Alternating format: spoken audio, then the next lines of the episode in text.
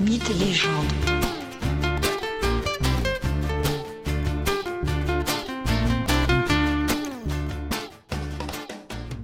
Bonjour à tous et bienvenue dans ce nouvel épisode de Mythes et légendes.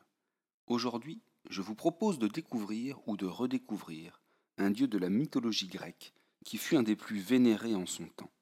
Son grand sanctuaire est situé à Épidore, avec son si bel amphithéâtre. Mais quittons les vieilles pierres pour rejoindre la légende.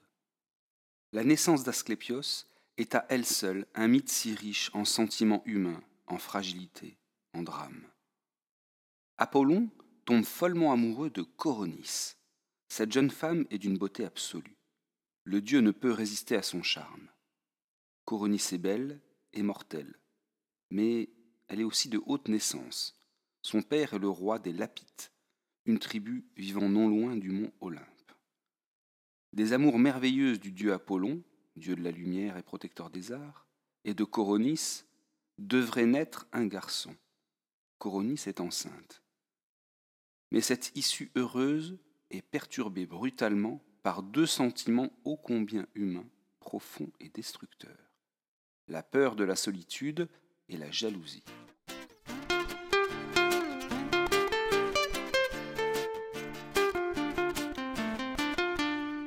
En effet, Coronis est d'une exquise beauté, mais elle est jeune.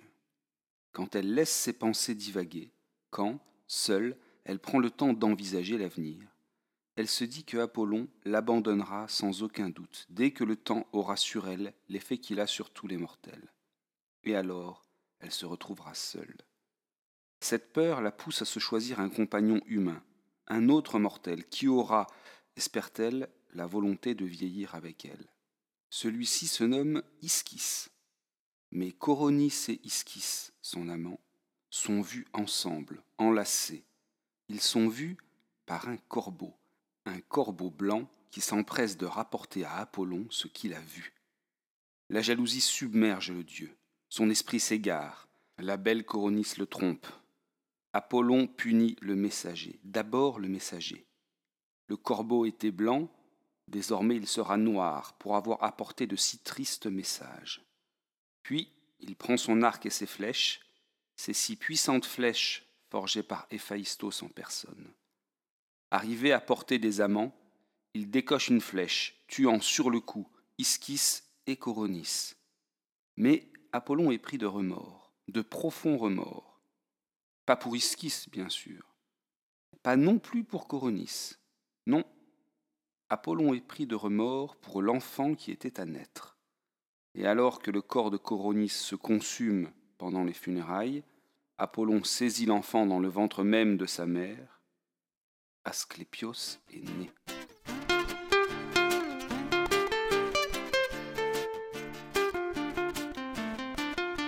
Apollon doit confier ce nouveau-né à un éducateur de grande qualité. Il trouve Chiron, le centaure Chiron. C'est le centaure qui élève donc Asclépios et lui apprend l'art de la guérison et lui enseigne la médecine. Dans la mythologie, les centaures ont une origine pas si lointaine que cela avec Coronis. En effet, son père était roi des Lapites, or il se dit que les nobles Lapites étaient des centaures. Mais Chiron est un centaure tout à fait à part en réalité. Il est immortel et vit dans une grotte au nord de la Grèce. Par ailleurs, il est l'éducateur de nombreux et grands héros. C'est en effet lui, Chiron le centaure, qui élève Achille, qui éduque Héraclès et aussi Asclépios. Ce centaure si sage et courageux a une fin tragique. Lors d'une terrible bataille, Héraclès tire des flèches empoisonnées et trempées dans le sang de l'hydre de Lerne. Ce poison fait atrocement souffrir ses victimes. Mais par erreur, alors que le combat l'oppose au centaure, Héraclès tire sur son maître, le centaure Chiron, et le blesse avec une de ses flèches empoisonnées. Or, Chiron est immortel. Il est donc condamné à souffrir éternellement. Chiron demande alors au dieu la perte de son immortalité afin de ne plus souffrir.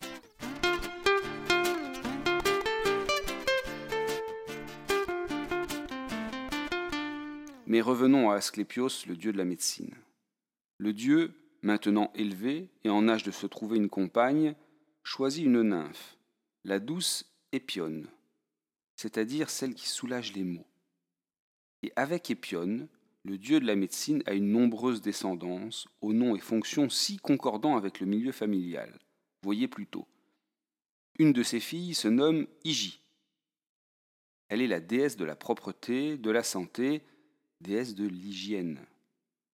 Igi est une déesse sage, rationnelle, réfléchie. Elle est prévoyante. Ce qui en matière de santé n'est pas sans intérêt, et les Grecs l'avaient déjà bien compris. Déesse de la santé des hommes et des animaux, c'est elle qui souffle aux oreilles des uns et des autres les aliments bénéfiques qui leur correspondent et les plantes qui les soignent. D'une certaine manière, Igi représente un rapport rationnel et réfléchi à la santé et à la guérison. C'est une déesse importante durant l'Antiquité. Une autre fille d'Asclépios et d'Épione est Panacée, rien que cela. La panacée, ce remède qui guérit de tous les maux. Dans la mythologie grecque, Panacée est une guérisseuse qui utilise les plantes pour guérir les hommes. Parmi leurs nombreux enfants, Épione accouche aussi de Macaon. Lui sera le fils chirurgien. Macaon participe à la guerre de Troie et il fait des merveilles en soignant bien des combattants avant de périr à son tour sur les coups de glaive d'un ennemi. Mais Asclépios connaît une fin tragique et très instructive. Pour comprendre cela, il faut garder en tête que le monde a été pacifié par Zeus. Zeus a donné à chacun sa place suite aux grandes guerres anciennes contre les titans et les géants. Et Asclépios va venir faire un geste désordonnant l'agencement du monde, désordonnant le cosmos. Asclépios introduit du chaos au sein du cosmos. Et cela, Zeus ne peut l'accepter. Que s'est-il passé exactement? Il y a fort longtemps, lors de ces guerres primordiales, Gaïa, la terre, épouse malheureuse d'Ouranos le ciel, a voulu aider ses enfants, les géants, à vaincre les dieux arrogants. Pour ce faire, elle conçoit dans ses entrailles un monstre, la Gorgone. Et pendant l'une des batailles, Athéna, la déesse de la stratégie, tue Gorgone. Elle tue Gorgone et récupère le sang qui jaillit de l'une de ses artères. En effet, il se dit que le sang coulant de Gorgone du côté gauche est un poison, et le sang coulant de Gorgone du côté droit est un remède universel. Et voilà que Athéna donne à Asclépios ce remède universel qu'elle avait recueilli il y a une éternité. Avec ce remède, Asclépios ramène à la vie des hommes morts.